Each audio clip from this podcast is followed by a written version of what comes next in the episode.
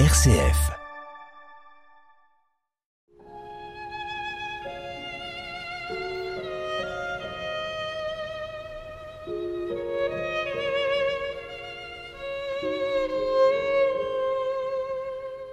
Thérèse Martin, devenue une des plus grandes saintes de l'époque moderne, est née à Alençon, la préfecture de l'Orne, le 2 janvier 1873.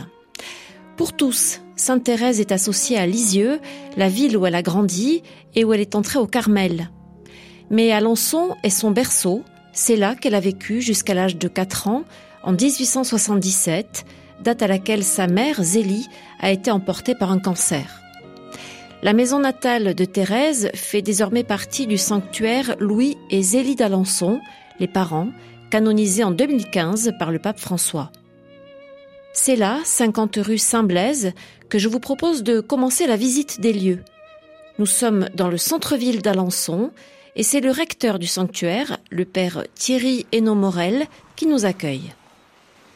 Nous sommes devant la maison de la famille Martin. Cette maison avait été d'abord celle de Zélie quand elle est arrivée jeune fille avec ses parents. C'est là qu'elle a lancé euh, sa fabrique de dentelle. Et cette maison, ils sont venus en famille, il a réoccupé une fois qu'elle était mariée, ayant tous ses enfants, à la fin de leur vie conjugale. Et alors, ce qui en fait une maison remarquable, c'est qu'elle est devenue en fait la maison où est née Sainte Thérèse de l'Enfant Jésus. C'est là que cette dernière enfant de la famille, la neuvième, a vu le jour, tandis que les autres étaient nés dans l'horlogerie qui était celle du papa. Un mot du magnifique bâtiment qui fait face à la maison des Martins. C'est un très bel hôtel particulier de euh, l'époque de Louis XIII et qui est aujourd'hui la préfecture d'Alençon. À l'époque de Thérèse, la fille du préfet, celle que Thérèse appelle dans ses manuscrits la petite préfète, Thérèse n'avait que 4 ans à l'époque, euh, mais invitait Céline, la sœur juste aînée de Thérèse, c'est juste avant elle, et Thérèse à venir jouer à la préfecture. Et Thérèse raconte dans ses mémoires que elle admirait beaucoup les très beaux jouets de la petite préfète, mais elle admirait aussi beaucoup le parc qui est très très beau à l'arrière de la préfecture. Mais elle dit j'aimais presque autant revenir jouer à la maison où là, ce que j'aimais beaucoup faire, c'était gratter sur les murs donc de granit du jardin de la maison les petits micas, vous voyez, les paillettes ces parties brillantes du granit qu'elle n'arrivait à décoller. Et alors, elle s'amusait à vendre avec sa sœur ces petits micas brillants comme des perles à son papa, qui lui, en tant que bijoutier, s'intéressait à ces petites perles que ses filles négociaient avec lui.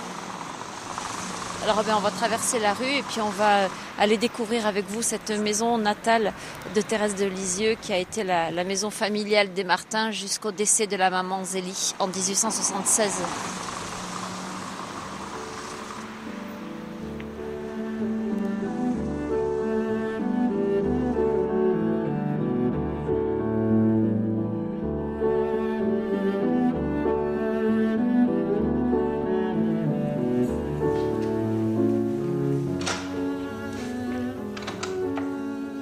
Alors là, nous entrons dans la maison et nous poussons, nous ouvrons la porte de la cuisine.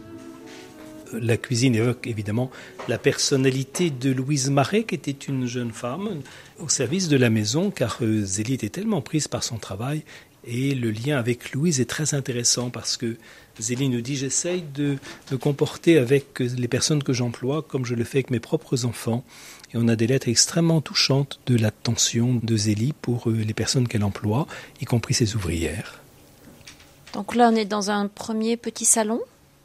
Alors c'est une très petite salle, effectivement, on pourrait imaginer un petit salon non, c'était la salle à manger. La table était plus grande que celle qui est exposée là. Mais vous voyez comme c'est petit et c'est étroit. Céline nous dit les portes vitrées qui ferment cette salle à manger s'ouvraient de notre temps, si bien que lorsqu'il y avait besoin d'étendre la table de la famille, on faisait passer la table jusque à la pièce voisine qui est le bureau de la famille Martin. C'est là qu'il faut évoquer non seulement l'intimité familiale, autant euh, Zélie avait beaucoup souffert de manquer de cette euh, affection chaleureuse dans sa propre famille. Elle dit Mon enfance a été triste comme un linceul. Autant Thérèse a été entourée d'une affection débordante. Et on voit cette intimité, ne serait-ce que dans cette euh, représentation, reproduction de ce tableau d'Anout, qui est un fusain où on voit la proximité et, l'intimité qui peut être dans cette famille, mais c'est une intimité ouverte, car à cette table-là familiale, on pouvait joindre le clochard que Thérèse, par exemple, cite dans ses manuscrits, rencontré au retour d'une promenade. Donc c'était une intimité extrêmement ouverte. Là, on est dans une maison de la petite bourgeoisie. C'est chaleureux, il y a des tentures, le rouge domine. Oui. Donc là, les fenêtres donnent sur la rue, hein. c'est la partie. Euh, voilà, les fenêtres, absolument. C'est la façade, et alors on voit très bien la fenêtre qui est sur notre droite était celle où se tenait Zélie. On a encore son fauteuil, on a encore la table de travail. Il lui fallait le maximum de lumière pour arriver à faire un, un travail aussi raffiné que la dentelle. Tandis que Louis travaillait alors à gauche, sur ce bureau-là. Ce petit bureau qui était en fait un établi qu'il avait voulu garder par attachement pour son travail précédent. Et c'est là-dessus qu'il pouvait tenir sa correspondance avec les clients et avec aussi les dessinateurs qu'il employait pour préparer les dessins de, de dentelle.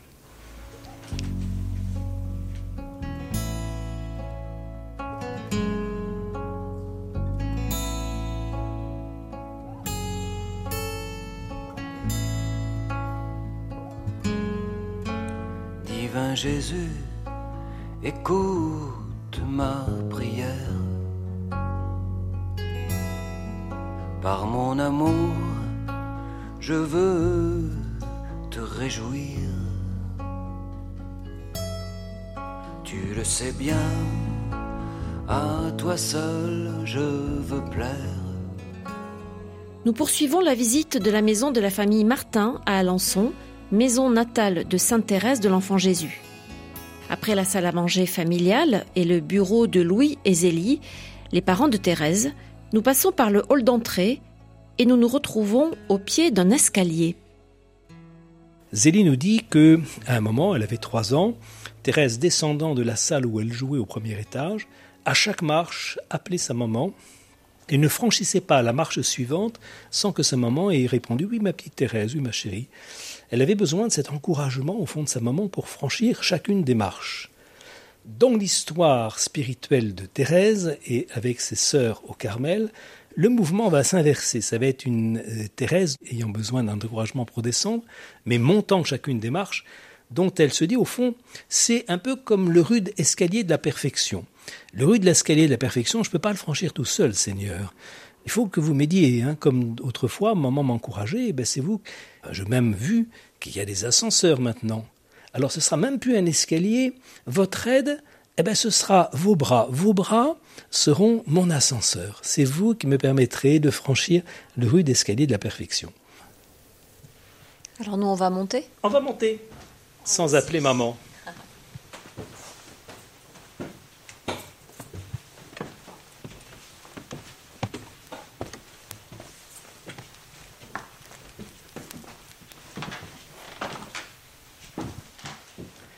Là, nous sommes dans la chambre de Marie et de Pauline, les deux aînés, qui avaient euh, le fait d'être euh, la chambre des aînés, mais surtout le lieu où la famille se retrouvait, ici même où nous sommes, devant la statue de la Vierge du Sourire. Cette statue donc avait été offerte à son papa par une demoiselle, mademoiselle Félicité Baudouin, qui est une femme extraordinaire, extraordinaire, dans le domaine de la prière comme dans le domaine de l'engagement auprès des plus pauvres, d'un engagement social d'une grande pertinence. Voilà, cette première chambre et ce lieu de prière euh, important pour la famille Martin. Hein. Le, lieu du rendez-vous du matin et du soir, de la prière familiale, où se conjuguent des prières dites euh, et puis des prières aussi sorties du cœur, des intentions pour telle hum, personne de, du quartier dont la maman est malade. C'est vraiment euh, très proche comme prière de ce qu'on peut connaître aujourd'hui. Là, c'est un salon? C'est un salon, et puis on entend le tic-tac de, l'horloge qui fut, euh, euh, oui, contemporaine de Thérèse, vous voyez. Il n'y avait pas de salon en bas, c'était la partie du travail, et donc c'était là où on pouvait recevoir les amis pour, euh, un café, pour un temps de réception.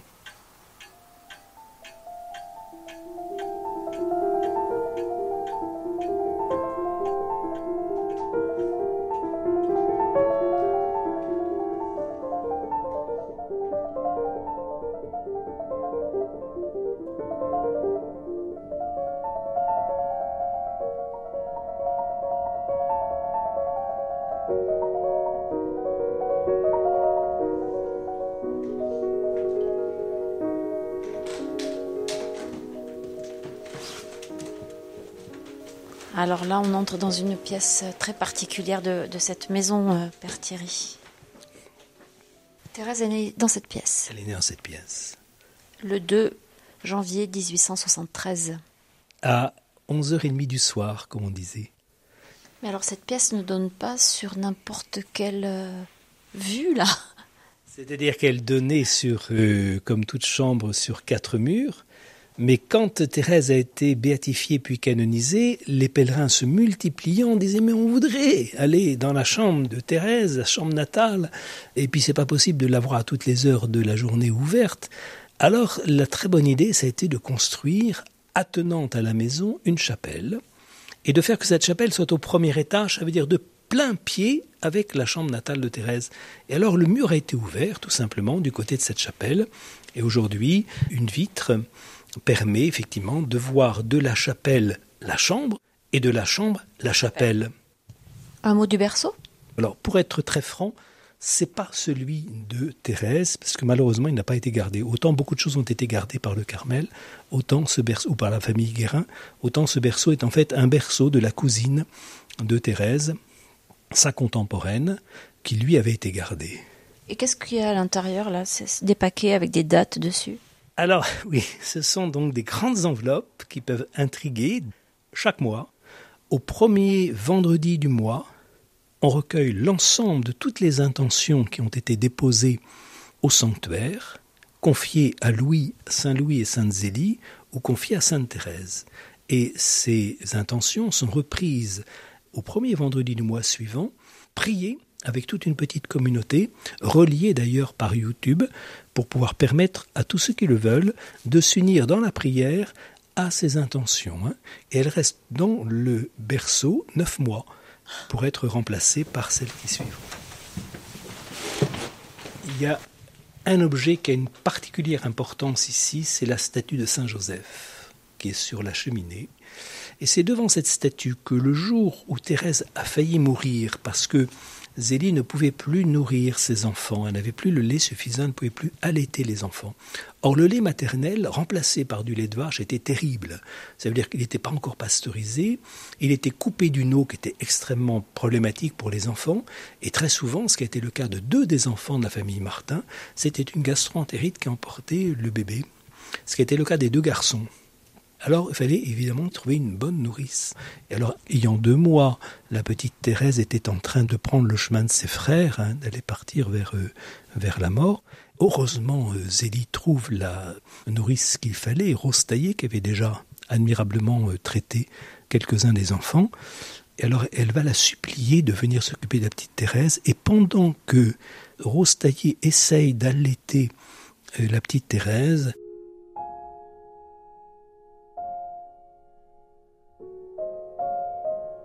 Je suis vite montée dans ma chambre. Je me suis agenouillée au pied de Saint Joseph et lui ai demandé en grâce que la petite guérisse. Extrait d'une lettre de Zélie Martin à sa belle-sœur en mars 1873. Tout en me résignant à la volonté du bon Dieu, s'il voulait la mettre avec lui. Je ne pleure pas souvent, mais je pleurais en priant. Je ne savais pas si je devais descendre. Enfin, je m'y suis décidée.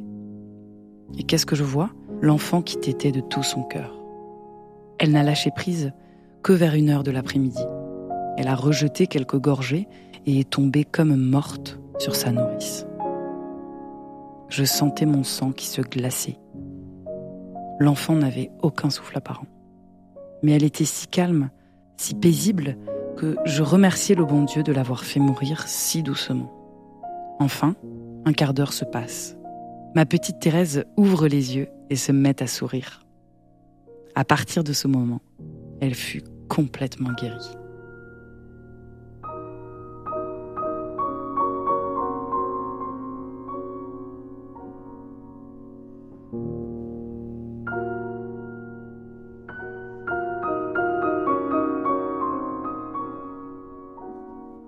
Une communauté religieuse vit dans une maison attenante à la maison de la famille Martin. Ce sont des carmélites messagères de l'Esprit Saint qui allient vie de prière et service. Sœur Génaïne est la responsable de cette communauté, composée d'une sœur argentine et de trois brésiliennes comme elle. elles ont une mission principale. Accueil.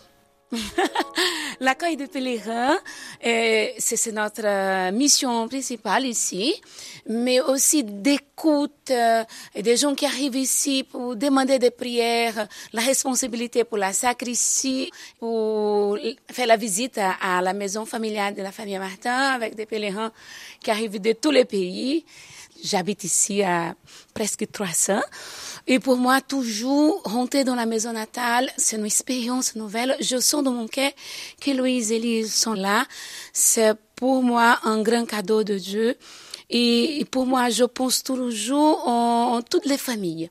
C'était possible, la sainteté aujourd'hui dans la famille, le jour après jour. Hein. C'est ça qui a été passé dans la famille Martin. Et ça me touche le cœur. C'est formidable. Et pour moi aussi, aider les pèlerins à découvrir de petites choses qui peuvent aussi aider les couples. Par exemple, Louis Martin qui a, donné des temps pour les enfants, dû jouer, de rester avec les enfants.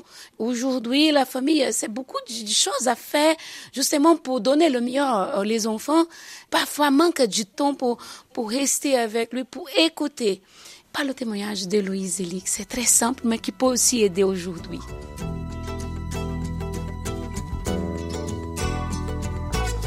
Ma vie n'est qu'un instant, une heure passagère. Ma vie n'est qu'un seul jour qui m'échappe et qui fuit. Tu le sais, oh mon Dieu, pour t'aimer sur la terre, je n'ai rien qu'aujourd'hui.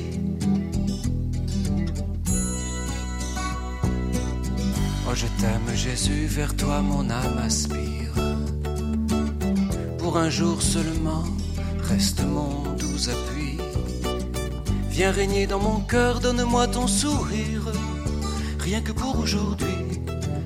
Pour faire découvrir qui est Thérèse, dans quel contexte elle a vu le jour et qui sont ses parents, Louis et Zélie, une galerie aménagée à côté de la maison propose non seulement des panneaux pédagogiques, mais aussi toute une série d'objets ayant appartenu à la famille.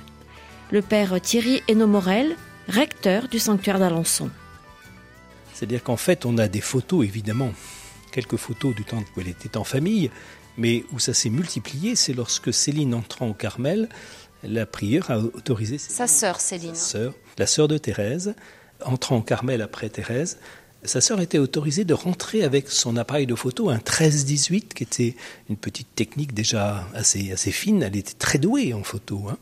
Et elle a pris une quarantaine de portraits, pas seulement de sa sœur toute seule, il n'y en a que quelques-unes, mais surtout de sa sœur avec la communauté. Là, on a une photo où Thérèse est toute petite. C'est l'âge à peu près auquel elle vivait dans cette maison? C'est effectivement la première photo de Thérèse sa maman nous dit c'est pas Thérèse habituelle parce que Thérèse a été très impressionnée par le photographe et par le grand voile noir dont il se revêtait pour pouvoir prendre la photo. Voyant apparaître cet homme-là avec son On la sent inquiète là. Elle est très inquiète. Elle dit elle fait la lippe, c'est une petite expression locale, qu'elle fait lorsqu'elle va se mettre à pleurer. On a vraiment l'impression que encore quelques instants et Thérèse va pleurer. Elle a à peine 4 ans. Nous entrons donc dans la, dans la galerie. On a à la fois des choses très simples, mais quelques bijoux de Zélie. On a plus précieux son chapelet, par exemple. Là, le, chapelet euh, qui est devant nous, c'est celui de Zélie Martin, la maman de, Thérèse. C'est ça, et c'est doublement émouvant parce que Zélie venait de perdre sa sœur très aimée, qui en tant que religieuse avait très peu d'objets qui lui appartenaient, mais elle avait un chapelet. Et c'est Zélie qui en avait hérité. Elle part avec le chapelet de sa sœur à Lourdes et série de déconvenus pendant tout son pèlerinage à Lourdes. Elle est demandé la grâce de sa guérison. Non seulement elle n'a pas la grâce de la guérison, mais elle a une série d'épreuves. Et une de ces grandes épreuves, c'est de perdre le chapelet de sa sœur bien-aimée. Alors elle rachète à Lourdes ce chapelet qu'on a devant nos yeux, qui pour elle est décevant, c'est plus celui de sa sœur, mais qui pour nous devient le chapelet que Zélie avait jusqu'à la fin de sa vie entre les mains sa fille Marie disant C'est impressionnant de voir comment maman, très fatiguée, arrivait encore à pouvoir prier la Vierge Marie avec ce chapelet. Alors Père Thierry, on va peut-être pas tout passer en revue parce qu'il y a quand même beaucoup d'objets. Il y a un très beau châle qui appartenait à Zélie là, qui a été exposé. Absolument. Un gilet. Le, le, gilet du mariage de Louis et surtout à côté, alors l'alliance conjugale de Zélie. Et puis des poupées. c'est ça qui est assez extraordinaire, c'est qu'on a les poupées des enfants de la famille Martin. Vous à l'époque, on se passait les choses des aînés aux plus jeunes, mais on a ici, c'est ça qui est quand même assez somptueux, les poupées d'une docteur de l'Église, avec tous les vêtements de poupée, et on a la fameuse petite corbeille que Léonie tente à ses petites sœurs pour leur donner des choses plutôt des objets des, des poupées. Et donc euh, Céline prend discrètement quelques ganses, alors que Thérèse, regardant ce qui restait, dit bah, Finalement, je choisis tout. Et elle prend et le panier et son contenu que nous avons là dans une des vitrines. Encore une dernière petite vitrine, parce que ce sont des objets très émouvants. Le nom de Thérèse est inscrit au-dessus de ces euh, pièces de tissu qui ne sont pas n'importe quoi. C'est remarquable parce que c'est tout l'habillement d'une petite fille euh, dans les premiers mois de sa vie. Quoi. C'est, Une layette. Et voilà, exactement. hein. On a vraiment là des objets de, j'ose dire, de première main la concernant. Donc un petit bavoir, des petits bonnets, des petites euh, vestes, petits hauts blancs.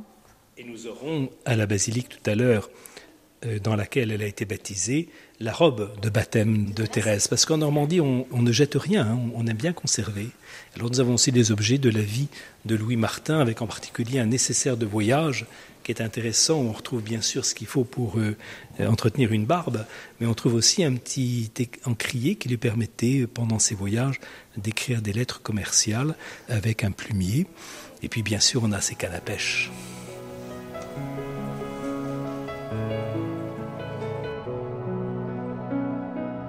Je marchais seule sur ce chemin, une âme s'éveillait au loin, une âme aussi belle, aussi belle que le ciel. Elle était si jeune et si frêle, mais ses mots chantaient sans pareil, tout l'amour et la grâce, et d'un Dieu les merveilles.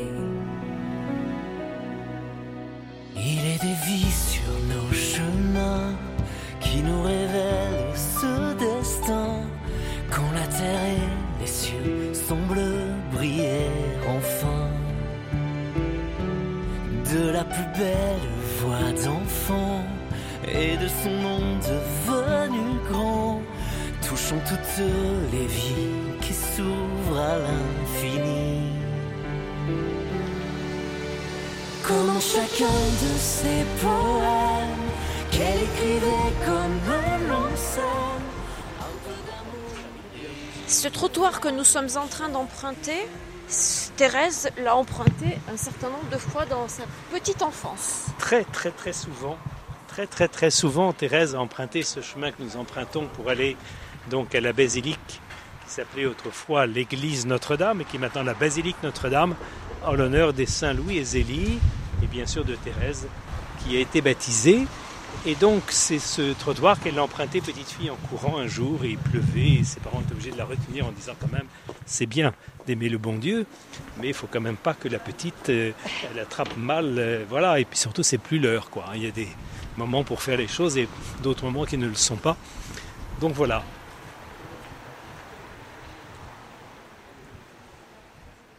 Voilà, nous sommes devant effectivement la, la porte sainte qui a été ouverte dans cette basilique d'Alençon. Ah, Qu'est-ce que c'est qu'une porte sainte? Alors c'est une porte que l'on emprunte qu'à certaines occasions quand il y a effectivement un événement et pendant un an cette année jubilaire, année de grâce, année où les gens sont invités à venir vivre un, un chemin spirituel, un chemin de conversion pour emprunter ce chemin de la confiance et de l'amour, la petite voix de Thérèse. Donc il y a tout un itinéraire qui est proposé et au-dessus il est écrit ceci avec Thérèse, ouvrons notre porte au Christ. Voilà, on a franchi cette porte sainte. Et nous voilà dans la basilique. Et voilà, nous sommes alors dans ce haut lieu qui est la chapelle de son baptême. Deux jours après sa naissance, donc 4 janvier 1873, Louis vient avec sa petite famille pour euh, présenter au baptême son enfant et c'est représenté sur ce vitrail. On voit le prêtre, l'abbé du Maine, qui célèbre le baptême de Thérèse et aussi des, des ex-voto qui portent la mention de toutes les, les grâces obtenues par l'intercession de Thérèse. Et au-dessus, nous apercevons rien moins que la robe de baptême de Thérèse. Et elle a servi cette robe pour tous les baptêmes des enfants jusqu'à Thérèse, tandis que devant nous, nous apercevons le très joli baptistère de marbre qui a été celui dans lequel Thérèse a été baptisée.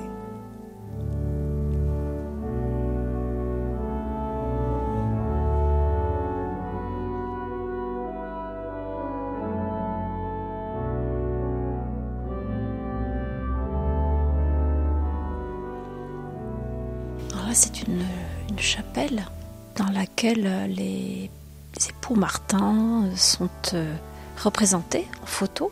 C'est la tradition orale qui nous précise que c'était dans cet arrière-cœur, chapelle dédiée à la Vierge Marie, que le couple s'est formé par le sacrement de mariage, donc dans la nuit du 12 au 13 juillet 1858, donc euh, est représenté contre le mur non seulement Louis et Célie, mais aussi toute la petite famille. La même que celle qu'on a vue dans la chambre.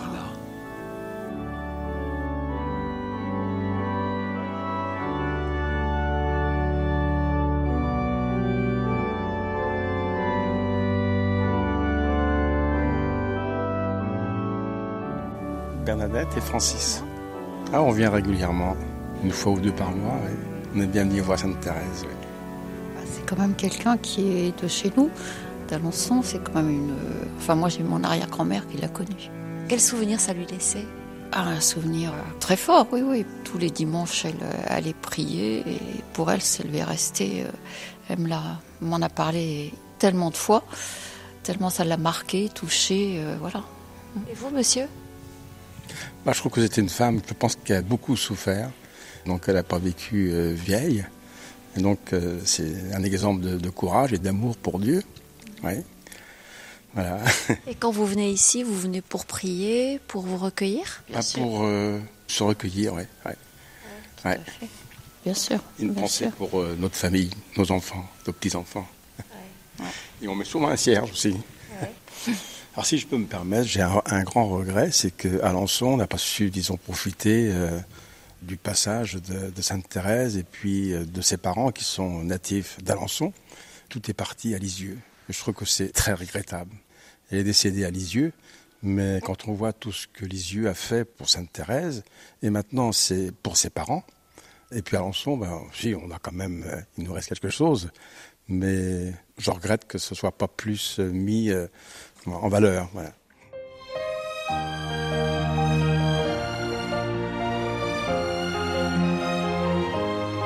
Avec la canonisation des époux Martin en 2015, Alençon a désormais ses saints de la famille Martin. Le sanctuaire que nous venons de découvrir est bien celui de Louis et Zélie, tandis qu'à Lisieux, leur fille Thérèse est partout. C'est ce que nous découvrirons dans un prochain reportage. Merci au sanctuaire d'Alençon pour son accueil, et en particulier au père Thierry Hainaut Morel. Merci également à Sonia Duménil qui nous a aidés à préparer ce reportage. La lecture était réalisée par Amélie Gazo, à la technique Nathan Faure et Philippe Faure.